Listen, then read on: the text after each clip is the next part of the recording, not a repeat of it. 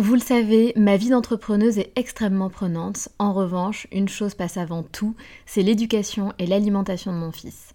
On fait très attention à notre alimentation et on essaie de plus en plus de réduire le sucre dans nos vies et dans la vie de Léo. Un sujet très important pour nous, sachant qu'en plus, un documentaire sur Arte nommé Sucre, le doux mensonge, énonçait qu'en France, un enfant de 8 ans a déjà mangé plus de sucre que ses grands-parents pendant toute leur vie.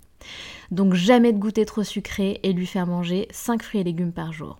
Avoir une alimentation équilibrée et fruitée, c'est clairement le meilleur des carburants pour vous les filles, mais aussi pour vos enfants. Je glisse souvent une gourde pomme pote dans mon sac, sans sucre ajouté bien sûr, avant d'aller le chercher à l'école, parce qu'en plus de plaire à Léo, ça équivaut à une portion de fruits recommandée par le programme national nutrition santé. Pour moi, c'est pratique et pour lui, c'est délicieux et ludique. Et maintenant, place à l'épisode.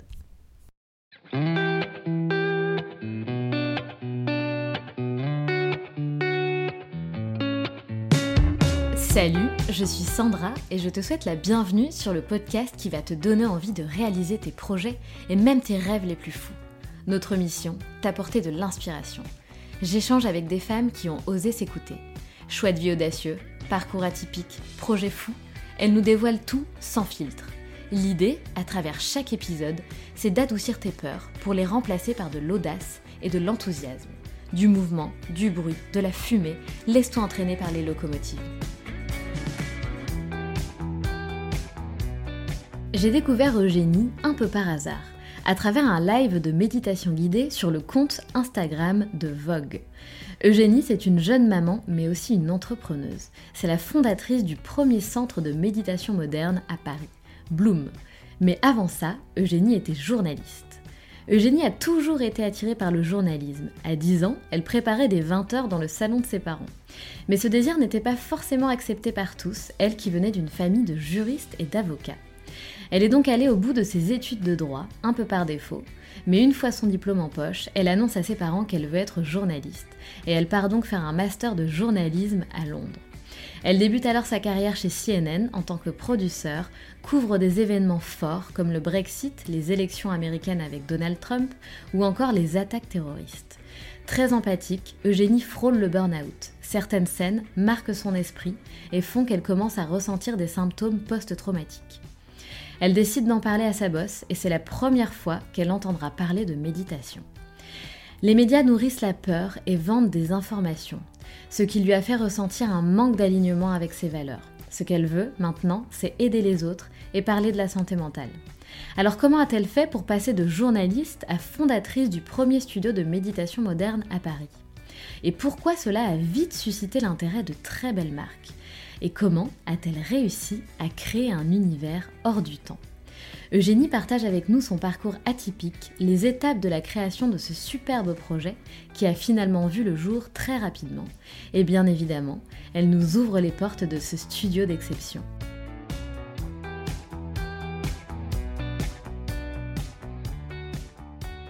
Bonjour Eugénie. Bonjour Sandra. Bon, je suis ravie de t'avoir à mon micro, c'est génial.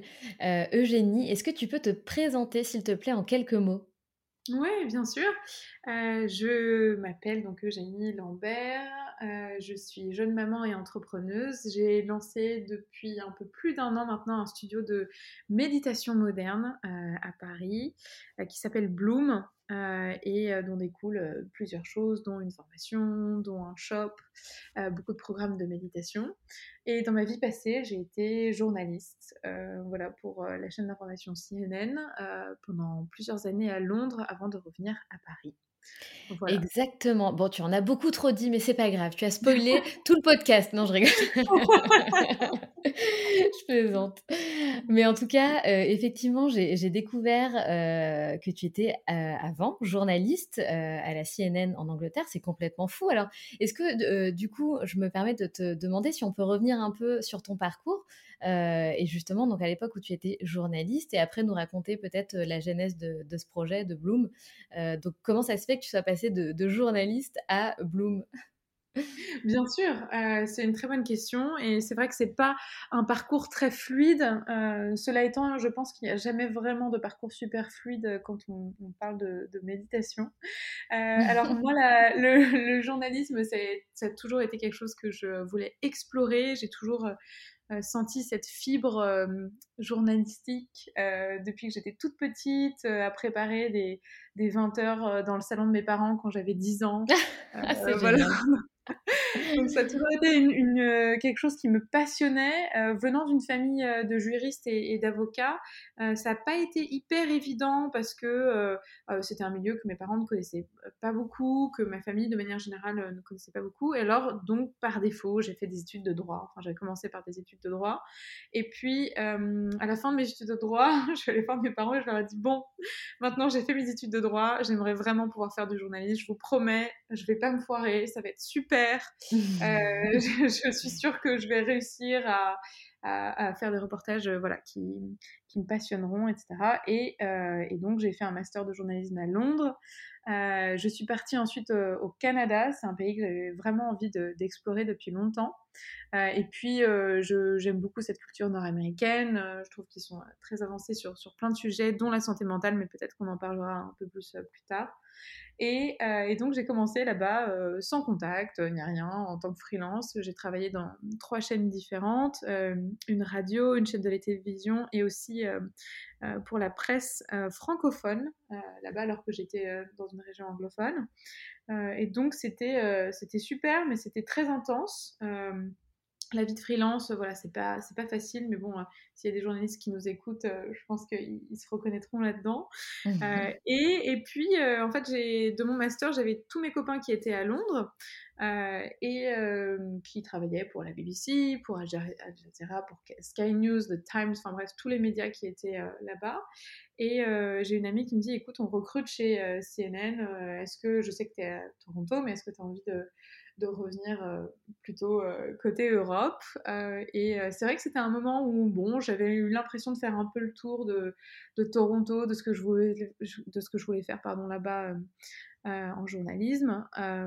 et puis, donc, j'ai déposé ma candidature et j'ai été prise chez CNN en tant que producer. Donc, c'est productrice d'émissions de télé, mais aussi de reportages, etc. Et, et, donc, je suis partie à Londres avec mon fiancé qui était canadien donc et qui m'a suivi. Oh Mais quelle jolie histoire Voilà, par amour. Euh, donc oui, c'est sûr, c'est euh, une super histoire et puis surtout, euh, voilà, et lui, dans sa famille, il y a pas mal d'anglais, donc il a, il a une, de vraies racines là-bas, il n'était pas complètement dépaysé et puis ça lui a énormément plu, moi aussi. On est resté là-bas à peu près 5 ans et puis on est retourné en France. Euh, après, euh, quand, euh, quand, on a appris qu'on attendait notre premier enfant.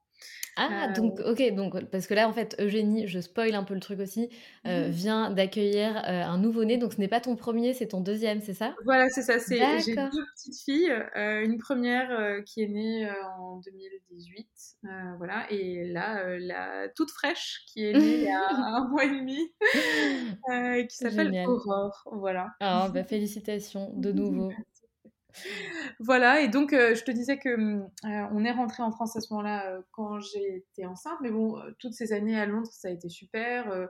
J'ai couvert énormément d'événements. Il y a beaucoup de choses dans l'actualité qui se sont passées. Ça a été une période très très riche. Il y a eu le Brexit entre autres, ah les oui. américaines avec Donald Trump. Ah voilà, il y a eu toutes, toutes les attaques terroristes sur lesquelles j'ai été envoyée. ah mon Dieu. voilà, et notamment avec les attaques de Paris, ça a été une de mes premières très grosses missions. Et, Parce que tu partais en mission du coup des fois aussi sur place. Voilà, c'est ça. Bah, je, me déplaçais pas mal en Europe avec eux et donc je travaillais avec des reporters et autres émissions. Euh, et on construisait des émissions de télé avec euh, des invités, avec des reportages. Euh, voilà, c'était vraiment franchement passionnant. Mais c'est vrai que à force d'être envoyé notamment sur les attaques terroristes, parce que c'était une période où il y en a eu beaucoup, il y a eu Paris, Bruxelles, Nice, Berlin. Ouais, et puis, oh là là. Voilà, on avait l'impression que ça ne s'arrêtait pas. Et, j'ai eu vraiment le sentiment d'être, un, une éponge émotionnelle et deux, franchement au bord du burn-out. parce que j'étais peut-être un petit peu trop empathique et surtout voilà, je recueillais le témoignage de personnes qui avaient vécu des choses extrêmement traumatisantes. sur le vif, je, parfois j'arrivais aussi sur des scènes euh, qui étaient à peine nettoyées. Euh, je me souviens quand je suis arrivée devant euh, le carillon, il y avait encore le sang par terre, les ah, cartouches. voilà, donc des images assez, assez vives qui restent dans mon esprit et, et qui ont fait qu'au bout d'un moment, je, j'ai commencé à ressentir comme des, des, signes de ce qu'on appelle en anglais le PTSD, le PTSD, le Post-Traumatic Stress Disorder. et dans le sens où, par exemple, tu vois, j'avais des, euh, des sueurs froides. Euh, je, dès que je voyais un, camion après Nice, je me reculais dans la rue. Euh, j'avais peur, mais le cœur qui battait la chamade, presque à s'évanouir. Et je me suis dit, bon, là, mon corps me parle. Il y a un truc qui se passe. Je, je me sens plus moi-même. Il faut que je fasse quelque chose. et donc, j'en ai parlé à ma boss à l'époque qui m'a dit écoute, moi, ce qui marche pour moi, c'est la méditation. C'est vrai qu'on n'a pas vraiment de suivi psychologique, en fait, censé rentrer tout ça, c'est censé rentrer euh, dans le métier. Euh, et euh, voilà, comme on dit en anglais, your skin will thicken, ta, peau va, s'endurcir, voilà, bien sûr. Devenir, mmh. voilà, plus résistante à, toutes ces épreuves euh, sur lesquelles tu as envoyé avec ton métier. Et puis, donc, je lui ai dit, ok, super, merci beaucoup. Euh, le suivi psychologique avec une application de méditation, c'est trop naze. Euh, et, puis, je suis rentrée chez moi, j'ai téléchargé Headspace parce que c'était Headspace qu'elle m'avait recommandé, qui est donc une application de méditation numéro 1 au monde aujourd'hui, qui est australienne. et alors j'avoue que la, la, première séance et les premières séances, j'ai pas trouvé ça facile du tout. En fait, je comprenais pas ce que. Ce que Mais c'est ça, ouais, c'est ça au début, on comprend pas. on comprend pas du tout. Euh, et puis alors, bon, ils essayaient, euh, je voyais bien sur l'application de Tant bien de mal de m'expliquer avec euh, l'histoire du petit train, tu es dans le train, tu n'es pas dans le train avec ton esprit, etc. je comprenais rien, j'essayais de suivre les graphismes. Et, et, puis je me suis dit, oh là là, ça a l'air compliqué. Mais je me suis quand même attelée à cette tâche et j'ai essayé de faire ça pendant un mois. Et au bout d'un mois, euh, je dois dire que j'ai commencé à, ressentir vraiment les, bienfaits de la méditation. Alors, pas forcément pendant les séances, euh, mais plutôt euh, me rendre compte des situations de stress dans lesquelles je rentrais, avec le travail notamment. et aussi, voilà, ce sentiment d'éponge émotionnelle, etc. Et réussir à, prévenir avant que je me sente débordée. Enfin, pour moi, ça a été une vraie révélation. Euh, et, notamment donc par rapport à ces situations de stress où je les voyais arriver et je me disais mais attends là tu peux te poser deux minutes, respirer, réfléchir. Comment est-ce que tu choisis de réagir par rapport à cette situation? Euh, Et ça, ça a tout changé à tel point que je me suis dit ben, en fait euh, j'ai plus forcément envie de travailler dans les médias avec ce Tu m'étonnes.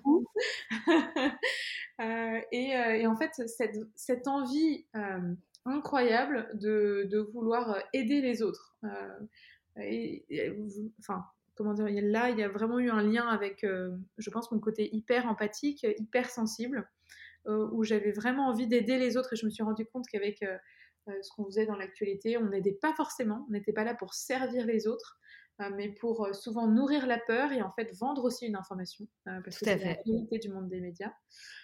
et moi, c'était pas du tout ce que je voulais faire et je voulais vraiment aider, notamment parler de la santé mentale de l'anxiété, euh, que c'était normal et euh, voilà, que ce n'était pas une, maladie. Euh, et donc, j'ai commencé à, m'intéresser un peu plus à la méditation, à essayer de retrouver des lieux surtout où je pouvais échanger sur la méditation, comprendre un peu plus qu'avec l'application, parce que avec l'application, tu peux pas vraiment lui poser de questions. et puis, en fait, pour moi, le, téléphone, c'est une source d'anxiété. c'est le fait que je suis jamais déconnectée. Je regarde mon téléphone. Bon, là, si je le pose sur le côté, euh, si je me mets à parler avec d'autres personnes de méditation, si je suis dans un lieu dédié à ça, là vraiment, pour moi, c'est euh, de l'or, c'est la déconnexion totale. c'est ce qu'il me faut pour arriver à méditer. Et donc, j'ai découvert ce concept des studios de méditation moderne outre-Atlantique et outre-Manche, puisqu'il y en avait un à Londres et il y en a pas mal aux États-Unis qui se sont développés. Euh, à New York, euh, à Los Angeles, à Chicago, à Toronto, là d'où vient mon, mari. Euh, et, donc, j'ai trouvé ça génial de se retrouver dans un lieu laïque. c'est ça qui m'intéressait aussi. C'était cette forme de méditation laïque qui est la plus démocratisée aujourd'hui, qui s'appelle la pleine conscience, que tu connais sûrement. Oui. Voilà. et, qui donc m'intéressait. J'avais pas du tout envie de rentrer dans une pratique bouddhiste ou alors à caractère religieux. Bien sûr. Voilà, j'avais envie de quelque chose de, de, très simple et très clair. J'avais un peu peur des dérives sectaires. donc voilà, j'avais besoin de quelque chose presque médical. Euh, et, donc, c'est ce que j'ai trouvé. J'ai trouvé ça génial. Et en rentrant à Paris, euh, je me suis rendu compte qu'il n'y avait pas de lieu euh, comme ça. Il y avait des centres de méditation bouddhiste, très bien, mais pas de, pas de studio de méditation en dehors des cycles MBSR, qui sont les cycles de pleine conscience assez connus sur huit semaines. mais bon, voilà, ça dure que huit semaines et c'est pas dans le même lieu. Enfin, bref. Et donc tout a, tout a pris sens. Euh, j'ai commencé à chercher un local. Euh, et donc là, on, est en quelle année Juste pour nous donner un petit... Euh, Alors ça trottait dans ma tête un bout de temps, mais je n'en parlais pas au travail parce que quand je suis rentrée à Paris, CNN m'a proposé de continuer à travailler avec eux, mais depuis leur bureau parisien. et donc en fait, moi qui me disais, bah, je vais peut-être me reconvertir et autres, c'était un peu la solution de facilité. Donc j'avoue, je me suis dit, bon allez, je vais continuer, puis c'est chouette. Et j'avais du mal à lâcher. Euh, et, en parallèle, ça m'a permis quand même, parce que j'étais beaucoup en télétravail du fait que j'étais enceinte et vers la, fin de ma grossesse. Et ça m'a permis de faire mes recherches, de vraiment travailler sur ce projet euh, qui, me, qui me tournait vraiment dans la tête et je me disais mais tout le monde va me prendre pour une dingue mais ça va être génial euh. moi en tout cas je, je, je, vois exactement ce que je veux faire etc et donc là en 2018 je pense énormément à ce projet. En 2019 euh, c'est là où les choses commencent vraiment à, à, prendre un tournant puisque je commence à visiter des locaux à Paris. Ça m'a pris à peu près ouais, 10 mois pour trouver un, un local que j'ai signé finalement tu vois janvier 2020 et on a ouvert en, août 2020. Et oui, euh, voilà, donc c'est très récent. Ouais, c'est très récent, exactement. Mais, mais le projet en soi, je l'ai construit. Euh, mais bien sûr. Euh, voilà, assez, assez longtemps. Et j'ai arrêté de travailler pour CNN en septembre 2019, juste après le G7. voilà, je leur ai dit que je lance un studio de méditation. Ils m'ont un peu regardé avec des yeux de merlan frit. mais ils se sont dit, ça a l'air génial. En tout cas, ça nous intéresse. On en a bien besoin. Euh, voilà. Et puis, euh, et puis ils m'ont dit bien sûr que si ça ne marchait pas, je pouvais retourner chez CNN, mais j'avais bien l'intention. Comme c'est gentil. voilà. Et puis surtout que ça fasse du bien aux autres. Euh, oui, c'est sûr. Mais euh, alors, c'est quand même extraordinaire parce que donc c'est quand même hyper récent. C'est un projet. Alors moi, j'adore euh, les, les, parcours atypiques comme ça. Ça me, ça me passionne. J'adore écouter ce, ce, genre de, de, témoignages. Donc le fait que tu passes de journaliste à la CNN à fondatrice du premier studio de méditation moderne, c'est juste déjà incroyable. et la deuxième chose qui est incroyable, c'est que moi, donc je t'ai connue vraiment par hasard. Je suis tombée sur une story de Vogue et tu étais, pardon, pas sur une ah! Sur un live euh, Instagram de Vogue et tu étais en train de faire une méditation guidée à travers ce live. Oui, euh, en et je me suis dit, ouais, tout à fait, tout à fait. Et je me suis dit, mais waouh, c'est qui cette nana, quoi? Enfin, je, je veux savoir qui c'est euh, et pourquoi elle fait un live Instagram de méditation sur Vogue? Donc, c'est quand même fou qu'en un an, tu te retrouves à faire des collabs avec Vogue. Enfin, je sais pas comment ça se passe, mais je trouve ça quand même dingue. Mais écoute, c'est bah, hyper sympa et tu sais que Vogue, bon, on les adore, mais moi, j'avais aucun contact de journaliste en France pour être hyper transparente. tous mes potes sont à Londres et donc J'avoue que quand j'ai lancé Bloom, je me suis dit, oulala, ça va être compliqué pour faire de la presse parce que je ne connais personne ici et je sais que euh, c'est un peu des, passages souterrains euh, en France. Il faut connaître tout le monde, c'est très, euh, très sombre tout ça. et puis, en fait, j'ai travaillé avec une agence qui voilà, connaît beaucoup de journalistes et autres. Et elle m'a dit, ce qui était génial avec ton projet, c'est que j'avais pas vraiment besoin de pousser pour le projet. et Vogue s'y est intéressé en premier en Incroyable. disant il voulait absolument faire un, article bien avant qu'on ouvre. Euh, donc, il voulait faire un article dès mai. Euh, et, euh, et, voilà, donc mon agence de presse a dit qu'on le ferait plus vers le lancement et on a fait cet article, donc, enfin, ils nous ont fait cet article au lancement. Depuis, on est resté très copines en fait avec l'équipe de Vogue puisque elles viennent souvent ici méditer et euh, ah. voilà le lieu leur plaît vraiment quoi c'est quelque chose qui, euh, qui, est très chouette et puis euh, et puis voilà et puis après ça avait fait un petit peu un effet boule de neige on a eu des publications un peu partout avec elles j'ai fait une grosse collaboration avec la marque Lemon et Evian l'eau d'Evian Ah ouais. voilà, où on a fait toute une série sur la santé mentale. L'année dernière, c'était super. Et puis, plein, plein d'autres choses sont arrivées. Après, j'ai eu une proposition pour animer et participer à un programme génial avec la Fondation des Nations Unies qui s'appelle Peace and Purpose en anglais en français, c'est euh, La paix réfléchie. Je trouve que la traduction n'est pas géniale. c'est toujours le même problème avec les traductions en français. L'idée de ce programme, c'est fabuleux. C'est de pouvoir aider avec la méditation euh, tous les travailleurs qui dépendent des organisations euh, de l'ONU, donc l'UNESCO, l'UNICEF, UNHCR, donc la Commission pour les réfugiés. Voilà, et, j'en passe. et notamment, donc moi je m'occupe avec une autre de mes collègues de toute la partie francophone. Euh, et donc, il y a beaucoup, beaucoup à faire puisque euh, dans tous les pays africains dont on s'occupe, euh, le Mali, le Niger, le Tchad, voilà, et puis même Haïti, Madagascar, voilà, et j'en passe. on a fait, on a fait donc ces programmes qui sont, qui sont top, qui sont des programmes de méditation, donc, et on est en train de, développer le programme euh, pour faire un accompagnement sur la suite, parce que là pour l'instant c'était des programmes que les gens faisaient une fois, mais après il n'y avait pas vraiment de suivi, donc là on est en train de bosser là-dessus. Et puis euh, voilà, donc il y, a, ce gros projet avec l'ONU qui, est top, et on a de plus en plus aussi des sollicitations euh, pour des projets B2B. Et, on a eu donc dernièrement là une, une grosse sollicitation pour alors, je ne sais pas si j'ai le droit de le dire tout de suite. juste, euh, je ne sais pas. un méga teaser. Euh, mais euh, c'est génial. On, travaille avec une superbe marque de haute couture française. Oh On ne peut pas dire qui c'est, mais il y en a pas beaucoup. Oui, j'en ai une en tête là tout de suite qui me vient. Voilà.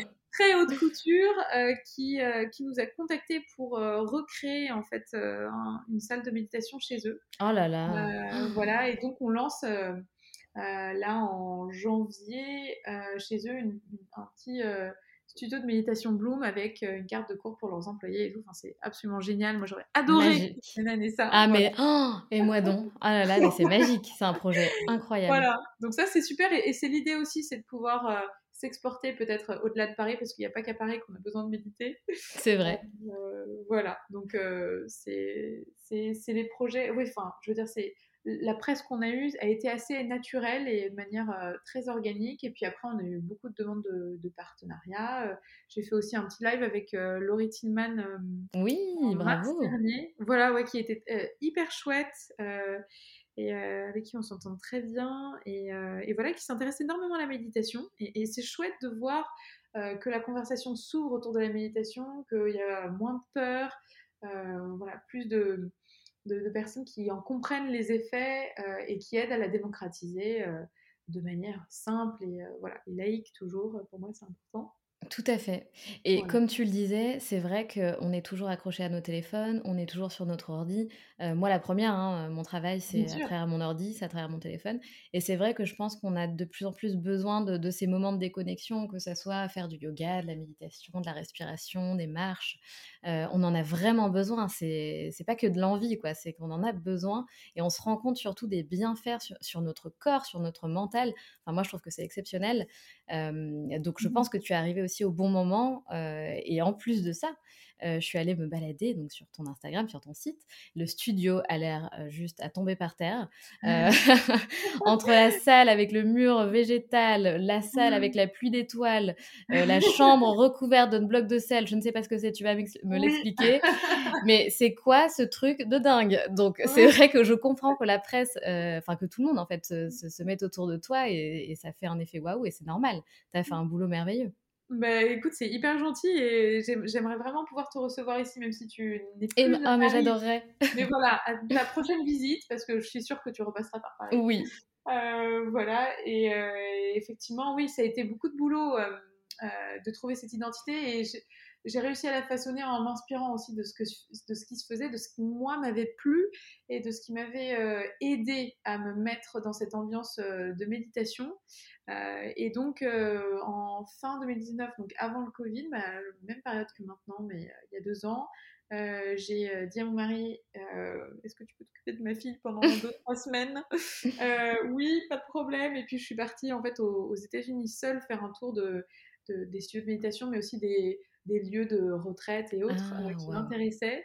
Et c'était c'était fabuleux parce que j'ai pu voir voilà, ce que je considérais pas génial ou vraiment qui correspondait pas à mon identité. J'avais vraiment pas envie de, de, bullshit, entre guillemets, si je peux dire ce Bien sûr. J'avais envie de quelque chose de très transparent, hyper bienveillant. Je déteste me faire accueillir mal quelque part. Je pense que tout le monde doit être bien accueilli et se sentir bien. Euh, et c'est vraiment le, pari réussi chez Bloom. Euh, ce que nous disent tout le temps les gens, c'est qu'on se sent dans un petit cocon, on est bien accueilli, il y a des bonnes ondes, on nous explique bien ce qu'est la méditation, on est accompagné, on aime les séances et tout. Donc euh, pour moi, c'est réussi et c'est pour ça que voilà, ce, projet me remplit de joie, c'est que ça aide les autres à cette échelle aussi. voilà, et puis c'est vrai que c'était intéressant de voir ce qui se faisait aux États-Unis, euh, à New York comme à Los Angeles, il n'y a pas du tout la même vibe et pas du tout les mêmes pratiques de méditation qui sont euh, euh, faites. Souvent, LA, c'est un petit peu plus spirituel, je dirais. Et, donc voilà, c'était intéressant de voir toutes ces pratiques. Et puis même moi, j'évolue un petit peu aussi dans ce que j'ouvre en termes de, cours. Par exemple, il n'y a pas longtemps, on a ouvert un cours de Kundalini, chose que j'aurais jamais imaginé il y a un an et demi. Mais voilà, j'ai trouvé la bonne personne en qui j'ai confiance et et, en fait, euh, il y a une grosse demande pour des cours de Kundalini aussi à, Paris. Et c'est une forme de méditation. Alors pour moi, qui suis une puriste de la pleine conscience, c'est pas vraiment de la méditation. Alors c'est quoi exactement? Parce que pour le coup, je connais pas. Alors le yoga Kundalini, donc c'est un, yoga euh, qui est censé, euh, comment dire, activer, ça va faire peur ce que je vais dire, mais le, chakra de, qui est relié à la sexualité. Donc, ah, mais ça me fait pas peur. mais euh, si tu veux, c'est un, yoga qui est très, très, très pratiqué par les femmes. Euh, voilà, et qui est euh, hyper libérateur aussi parce que tu travailles sur des chants. et notamment, tu actives, grâce à, au mantra que tu répètes, des points d'acupuncture sur ta langue. Wow. Donc, c'est ouais, quand même hyper intéressant. Euh, et euh, voilà, il y a beaucoup de respiration, du feu, euh, il y a une vraie connexion hors esprit et parfois tu, tu, peux rentrer presque dans une forme de, de transe méditative avec cette pratique. Alors c'est vrai que moi, tu vois, tout ça, ça m'avait fait vachement peur. toute cette description que je viens de faire, mais c'est vraiment libérateur pour beaucoup de personnes. ça invite à un lâcher prise extraordinaire. Euh, qui est peut-être pas imminent euh, avec une pratique comme euh, la pleine conscience qui prend plus de temps. voilà. Là, c'est sûr que les effets d'une Kundalini, hein, tu sors de là, tu es, reboosté, ton énergie elle est au top, enfin, tu as passé un bon moment. donc, c'est pas, voilà, pas la même chose, mais c'est aussi, c'est aussi intéressant. Ça me fait penser un peu à ces danses dont tout le monde parle, enfin pas tout le monde, mais en tout cas j'ai vu pas mal de nanas tester. pardon, j'ai oublié le nom. C'est des danses un peu, un peu bizarres où tu, fais un peu bizarre, où tu te laisses vraiment complètement aller. Tu es dans un lâcher prise extrême. Ça, ça, me fait un peu penser à ça. Quelque chose transcendantal peut-être, quelque chose comme ça. Enfin bref, oui, je vois très bien. Mais c'est tout à fait, ça, ça, ressemble un petit peu à ça, mais c'est quand même pas la même chose que de la danse. Euh, ça, on reste vraiment sur du yoga parce que tu as aussi des postures de yoga et autres. Euh, mais oui, il y a cette idée, je trouve vraiment, qui m'a fait penser à ça, moi, euh, à ces, formes de danse libératrice où tu bouges, tu laisses ton corps en fait te guider oui.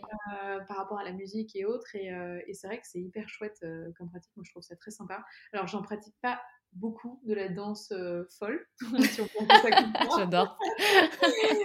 Mais je trouve ça, je trouve l'idée géniale en fait. Pourquoi se poser des limites Pourquoi danser seulement d'une certaine manière Voilà, laissons parler nos corps et puis c'est super. C'est super. Je pense que le plus dur c'est de, de, de, lâcher prise. Enfin, moi je, je m'imagine tester ce genre de, de pratique, d'activité. Je pense que le, le, plus difficile pour moi, ça serait vraiment de lâcher prise. tu sais, de se détacher un peu du regard des autres parce que c'est des mmh danses qui sont euh, t'es es seul dans ton truc. Et, euh, et, je trouve ça génial, en fait, d'arriver à, se libérer de tout ça et à être dans ton truc. Et enfin voilà, t'es es bien, tu, tu, fais tes gestes, tu danses comme t'as envie, tu lâches tout, c'est super. Bah, c'est ça, je pense que euh, tu t'as vraiment mis le doigt dessus en parlant de, du, regard des autres. Je pense que c'est un, un, vrai problème. Et même ici, c'est pour ça que j'ai créé la salle nuit de méditation. Ah. c'est que je trouve que dans le le, yoga notamment, as tout cet aspect corps. Euh, il faut vraiment euh, matcher avec euh, un certain physique, essayer de... enfin, c'est pas le yoga qui dit ça, mais je veux dire, c'est la façon dont les humains, et notamment sur les réseaux sociaux, c'est retranscrit euh, moi, l'image que j'en ai, c'est euh, des postures hyper acrobatiques, euh, des filles hyper bien foutues. Alors forcément, tu, voilà, si t'es pas forcément dans cet aspect-là, tu peux te dire bon, est-ce que ça va me correspondre? Je suis pas sûre. Et, pour les personnes qui ont un vrai manque de confiance en soi, en fait, la, la salle nuit, ça permet de voilà de pas se focaliser sur les autres. Tu vois pas trop les autres. Donc, euh, tu te focalises pas sur les autres, tu te focalises pas non plus sur toi, sur ton petit bourrelet, euh, rien.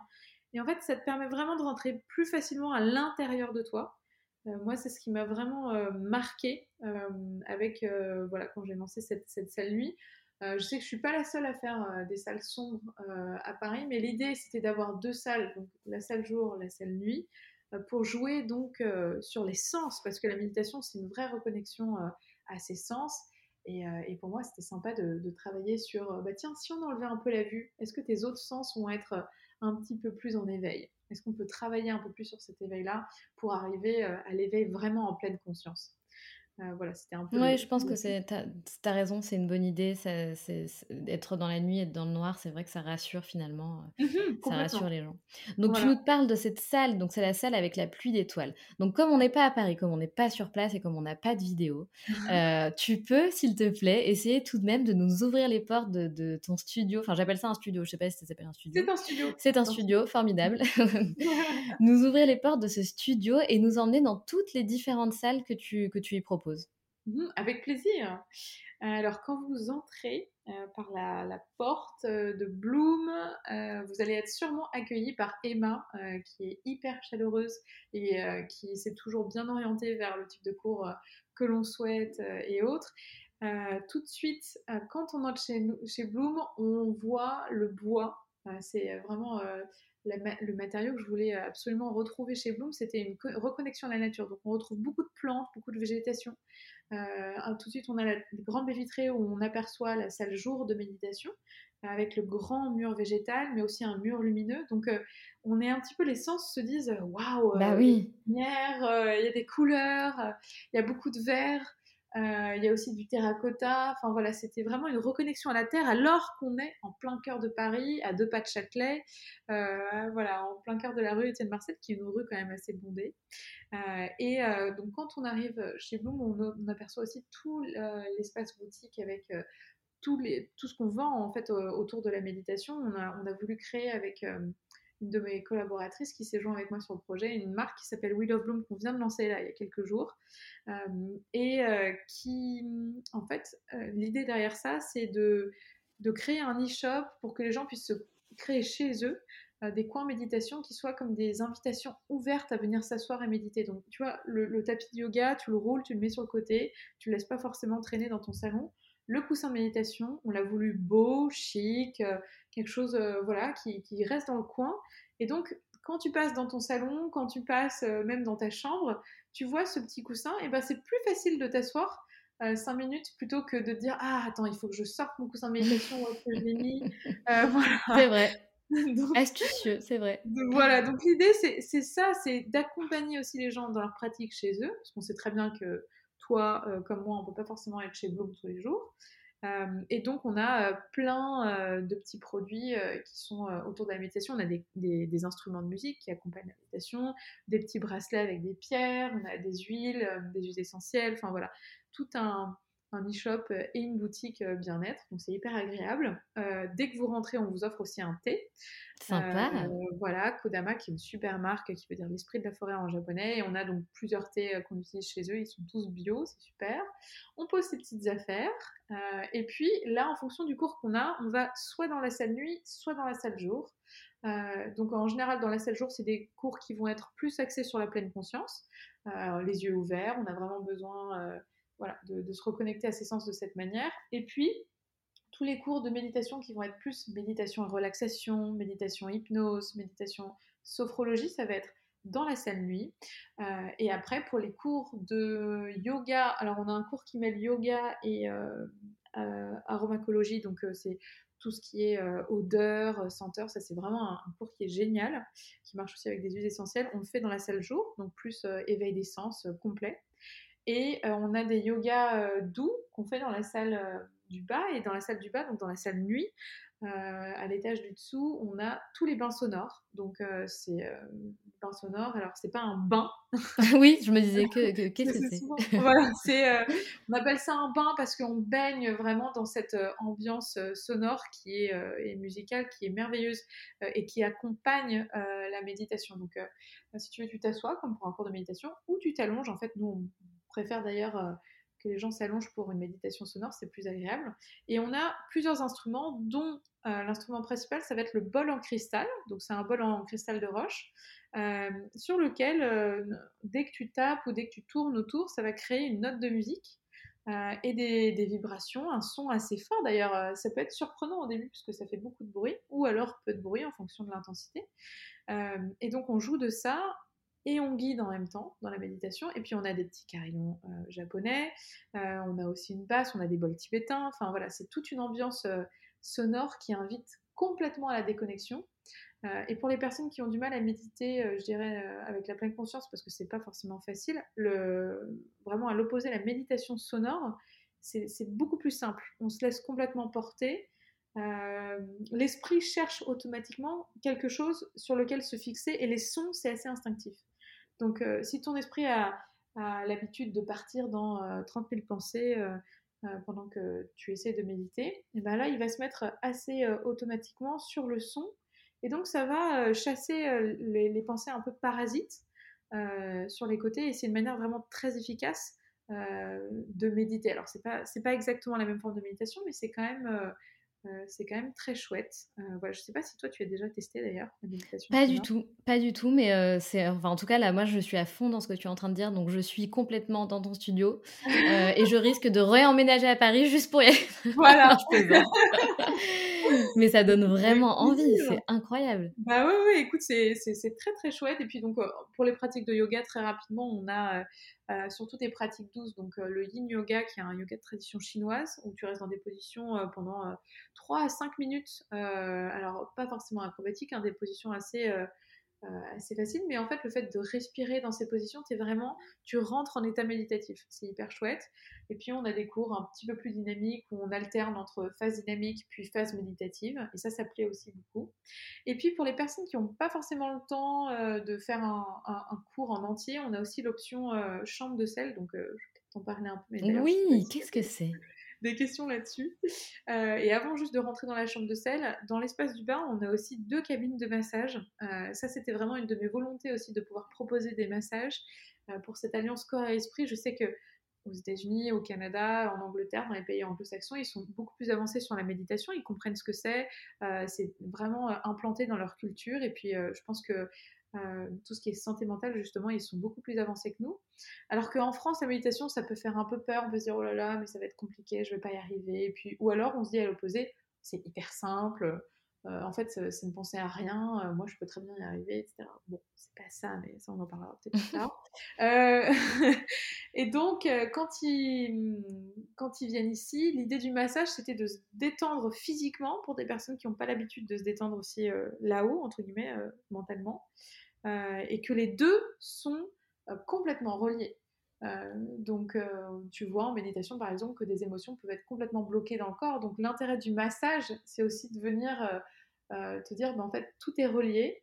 ce lien psychosomatique, soma, qui veut dire le corps, c'est vraiment très puissant. Euh, donc ça c'est quelque chose qui me plaît beaucoup. Et donc la fameuse chambre de sel, cave de sel, grotte de sel, tu l'appelles comme tu veux. Euh, c'est donc une petite salle qui n'est pas plus grande qu'un sauna. Oh, je dirais peut-être un peu plus grand qu'un sauna quand même. Oui, ça ressemble à un sauna d'ailleurs. Voilà, qui n'est pas chauffé. Donc euh, ça c'est souvent la question qu'on a. Est-ce que je dois venir en maillot de bain ou comment est-ce que je m'habille? Eh bien, euh, vraiment en habit de ville, euh, aucun problème. Enfin, on n'a pas besoin de se déshabiller euh, pour la chambre de sel, c'est à température ambiante. Et c'est d'ailleurs ouvert aux, femmes enceintes et autres pour cette raison aussi. et l'idée derrière ça, c'est ce qu'on appelle l'allothérapie. allo, en grec, ça veut dire le sel. Et thérapie, donc thérapie, c'est la thérapie par le sel. c'est en fait une une technique euh, de relaxation, euh, mais aussi de thérapie qui a été euh, trouvée la première fois en Pologne par un, médecin polonais. puisqu'il y a beaucoup de mines de sel en Pologne, du sel d'ailleurs qui ressemble au sel de l'Himalaya, puisque il est, il, est, très rose et j'expliquerai un petit peu sa couleur plus tard. Euh, mais euh, voilà, et donc ils se sont rendus compte que les mineurs qui travaillaient dans les, mines de sel en Pologne étaient en bien meilleure santé que le reste de la population, euh, moins de maladies respiratoires, moins de cancers et autres. Et donc il y a des études qui ont été faites par ce médecin et, par la suite sur les bienfaits du sel sur les humains de cette manière.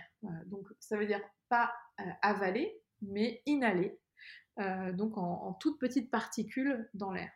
Et donc l'idée ici, c'était de recréer euh, une espèce de toute petite euh, chambre de sel euh, avec du sel au sol. Donc on a du sel sous forme de grains, comme ce que tu peux retrouver en grande surface dans ta salière, le sel rose de l'Himalaya.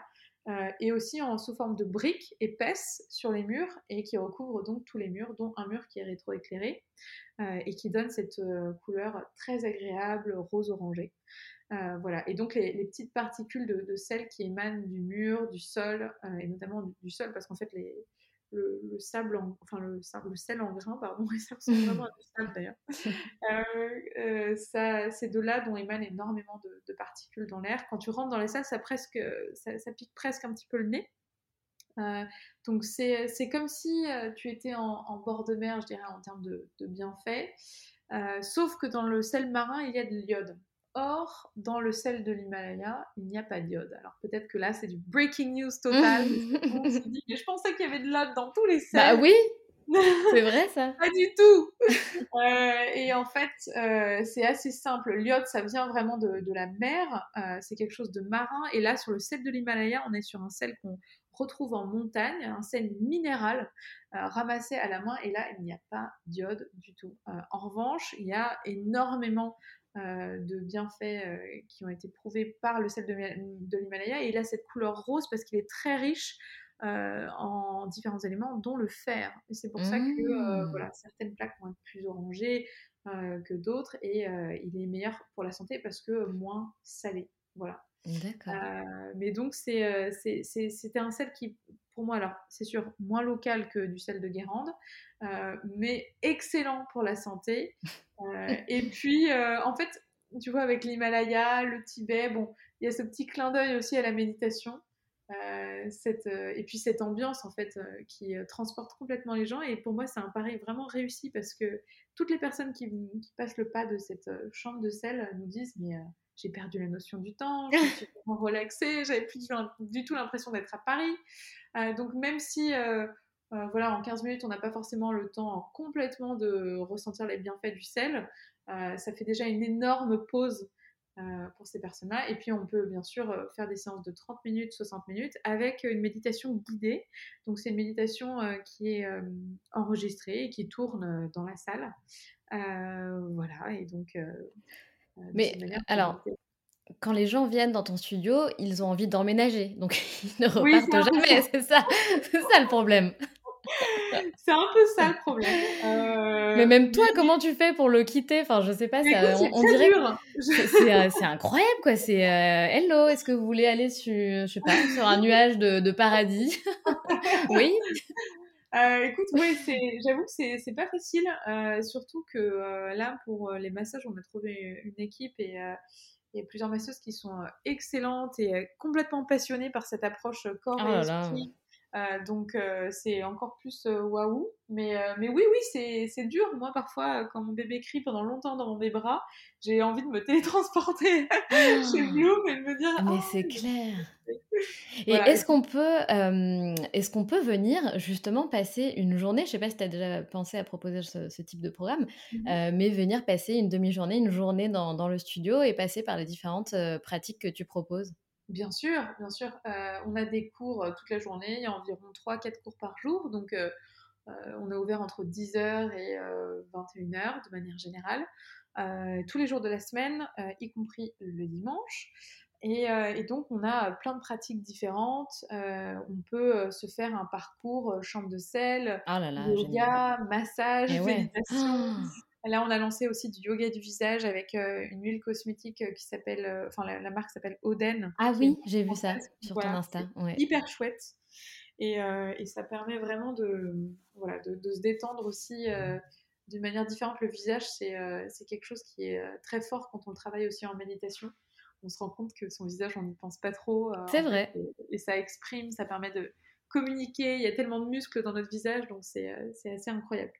Oui, c'est tout à fait vrai. Écoute, honnêtement, je, je vais sincèrement venir. Euh, je, je, me mets ce, ce petit, euh, euh, cette petite promesse, cette petite mission. Je vais essayer de venir dans l'année 2022 avec une très bonne amie à moi qui adorerait ton lieu et qui habite à Paris. donc, je, je, me le note. Mais, mais franchement, waouh, ça a l'air juste incroyable. J'avais une question qui n'a pas rien à voir, mais c'est une question qui, qui, me trotte depuis un moment et qui est peut-être un peu bête. donc, je me renseigne pas mal sur la méditation ces derniers temps et j'en mmh fais, mais si tu veux, je ne comprends pas pourquoi est-ce qu'on propose de méditer assis. Puisque moi, en fait, mmh. j'adore méditer, j'adore faire des trucs de respiration, etc., allongé. Alors, pourquoi est-ce qu'on fait, pourquoi est-ce qu'on propose souvent la méditation assise? Écoute, c'est une très très bonne question. moi, je me suis posé d'ailleurs cette question moi-même. Euh, dès que j'ai commencé à méditer en me disant mais mon Dieu, mais qu'est-ce que c'est inconfortable?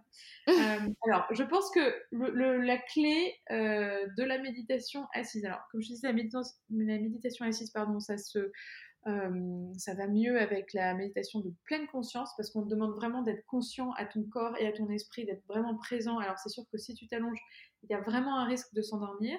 Et la méditation sonore, pour le coup, là, il n'y a pas de problème pour s'allonger. Euh, pourquoi est-ce qu'on demande voilà, d'être, euh, d'être assis? C'est euh, essayer de, de, de, rester éveillé. parce que, bon, si tu t'endors, c'est que ton corps en a besoin. mais bon, tu n'es plus en méditation quand tu, quand tu t'es endormi. Donc, c'est, c'est un peu dommage, mais, mais c'est OK. En fait, bah ouais, c'est ça.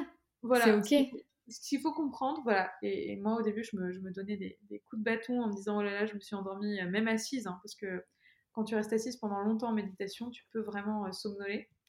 Et euh, d'ailleurs en retraite, tu vois souvent les gens qui partent sur un côté ou sur l'autre et qui se ramènent au milieu, et donc c'est vraiment qu'ils se sont assoupis. c'est assez drôle. C'est génial. voilà.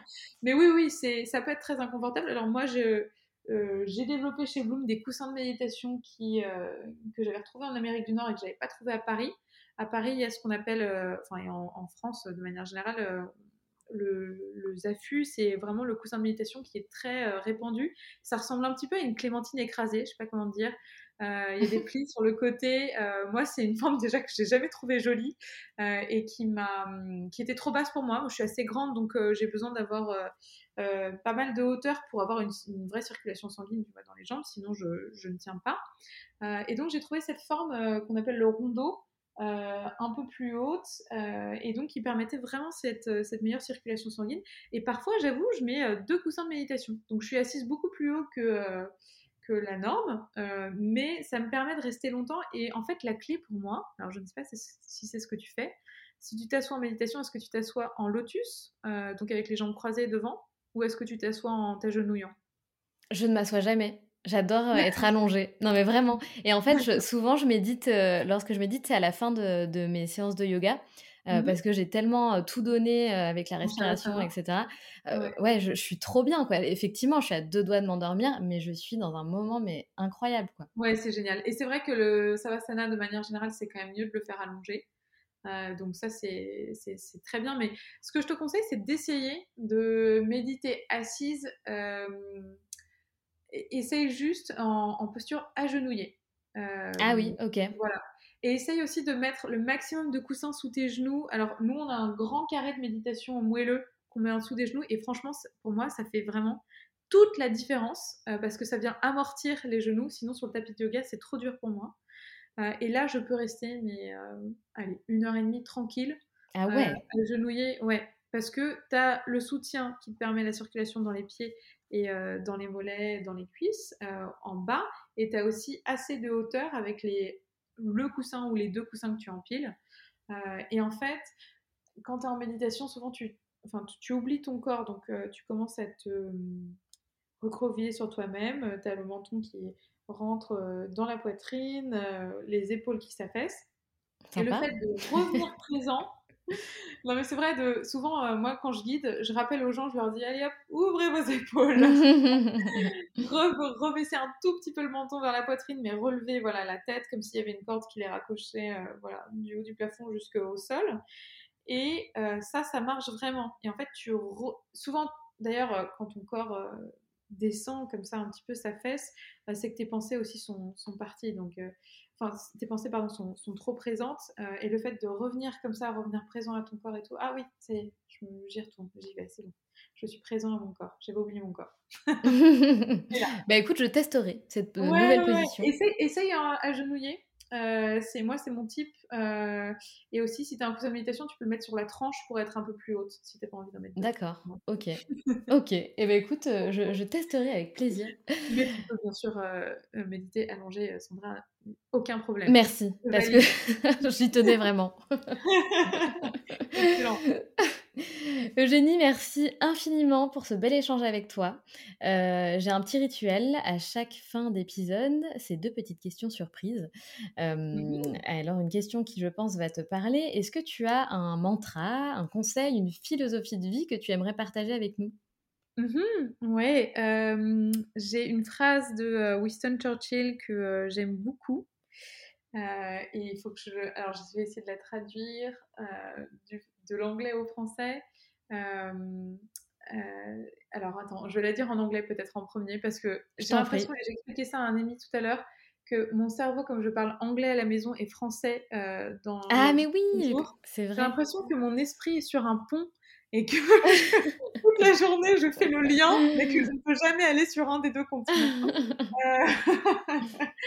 Euh, c'est uh, success is not uh, final and failure is not fat fatal, basically. Uh, it's the courage to continue that counts. Le, le succès n'est pas final et euh, la défaite n'est pas fatale, c'est le courage de continuer qui compte. Et, et pour moi, c'est super important de se dire que voilà, c'est jamais c'est comme Bloom, c'est un processus. Bloom, d'ailleurs, ça veut dire la floraison, c'est quelque chose qui n'est pas fini. Euh, la, la, défaite, c'est pas la défaite totale, on n'a pas tout perdu. Le succès, c'est pas le succès total non plus. Et il faut euh, ce courage, cette envie, euh, cette passion qui nous drive pour, pour continuer. Et c'est ça qui, qui, moi, qui m'anime. Et c'est pour ça que j'avance sans, sans regarder derrière ni trop devant. Voilà. C'est très joli et c'est très, c'est très vrai. Donc merci pour, euh, pour ce petit partage. Merci à toi. Et la deuxième question, euh, la deuxième question que je pose toujours à mes invités, c'est quel était ton rêve de petite fille? Mon rêve de petite fille, euh, je dois le dire, c'était de remplacer Claire Chazal. ah bah non De petite fille, oui, mais alors je dois dire que en grande fille, j'ai découvert mon, mon, autre rêve. Quoi. Mais c'est vrai que je pense que j'avais envie d'être libre et j'avais envie de, de, soutenir les autres, de faire quelque chose. Et j'avais donc ce sentiment qu'en étant journaliste, j'allais aider les autres en, euh, en expliquant euh, voilà, des situations euh, inconnues, incroyables, en révélant une misère peut-être voilà, qui n'était pas, qui n'avait pas encore été révélée. j'avais envie d'aider de cette manière. et d'ailleurs, c'est pour ça aussi que travailler avec l'ONU, ça m'a énormément touchée parce que j'ai toujours voulu aussi travailler avec dans l'humanitaire, euh, pour aider les autres, etc. Et donc là, euh, je sens qu'il y a un vrai sens à tout ce qu'on fait, tout s'aligne progressivement. Voilà. Eh bien, c'est merveilleux. Écoute, je te souhaite une magnifique continuation avec ce projet qui est juste incroyable. Bravo à toi encore. Merci. Et merci d'être venue à mon micro, Eugénie. Merci beaucoup, Sandra. À très vite. À très vite, Eugénie. Au revoir. À très vite, Sandra. Merci. Si tu as aimé cet épisode, je t'invite à laisser 5 étoiles et un commentaire sur Apple Podcast. Cela m'aidera grandement à augmenter la visibilité du podcast, mais aussi à le faire connaître. Tu peux aussi rejoindre la communauté sur Instagram pour ne manquer aucune actualité et également rejoindre le groupe d'entraide à la réalisation de projets sur Facebook qui s'intitule Les Locomotives Crew. À bientôt!